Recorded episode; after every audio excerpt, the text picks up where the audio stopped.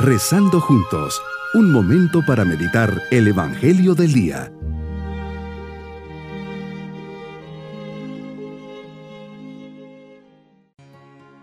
Qué alegría poder saludarles en este día, sábado de la vigésima novena semana del tiempo ordinario. Unidos a María, decimos con el Papa Benedicto XVI. La oración no es algo accesorio u opcional, sino una cuestión de vida o de muerte. Solo quien reza, es decir, quien se encomienda a Dios con amor filial, puede entrar en la vida eterna, que es Dios mismo.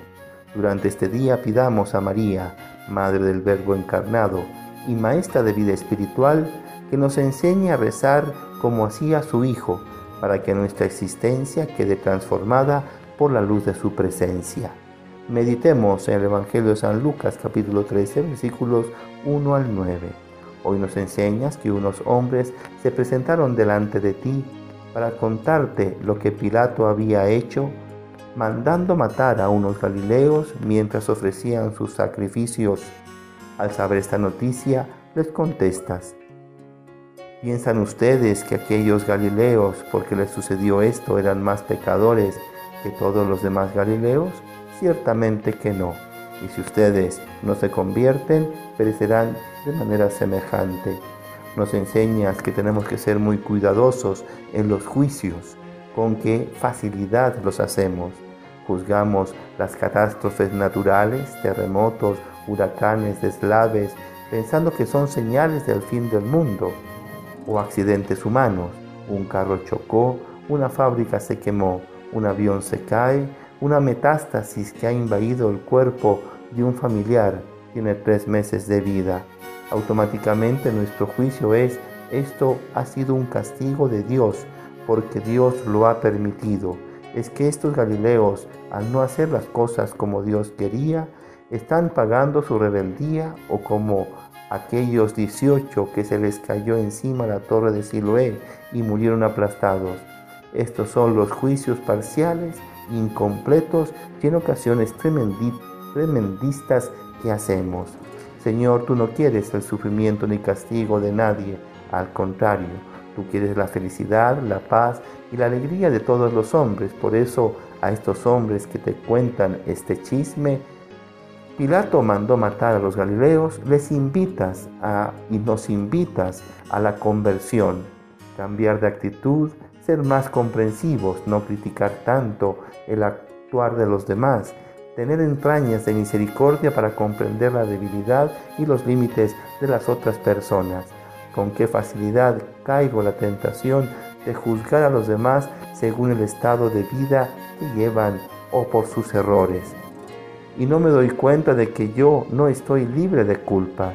Conoces perfectamente mi interior y sabes que caigo en actitudes de soberbia, me creo superior a los demás y con el derecho a recriminarles. Que entre en lo profundo de mi corazón y enderece lo que esté torcido. Levante mi mirada hacia el camino de santidad, bien y verdad que me ofreces. Que te siga a ti, Señor, y que con tu gracia pueda seguir hacia donde tú quieres. Terminas con la parábola de la higuera plantada en la viña de un hombre que al buscar sus frutos no los encuentra y la manda a cortar, pero el viñador pide que la deje un año más. Él trabajará la tierra, la aflojará y le echará abono. Es tu paciencia que espera que demos frutos.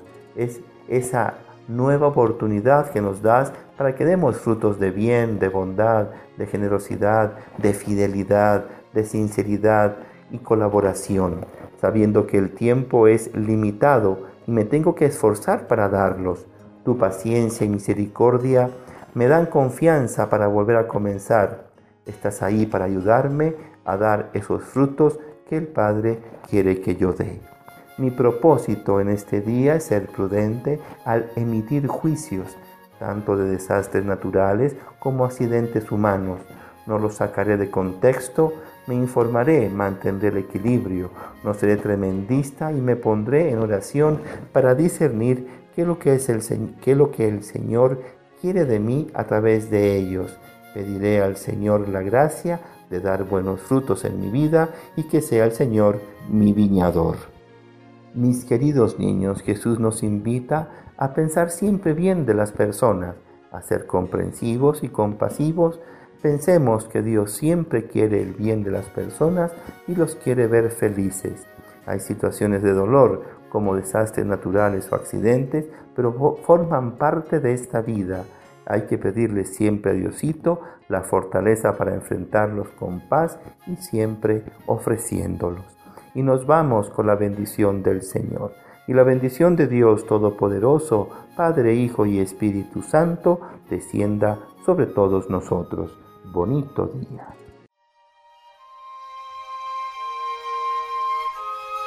Hemos rezado junto con el Padre Denis Doren, Legionario de Cristo.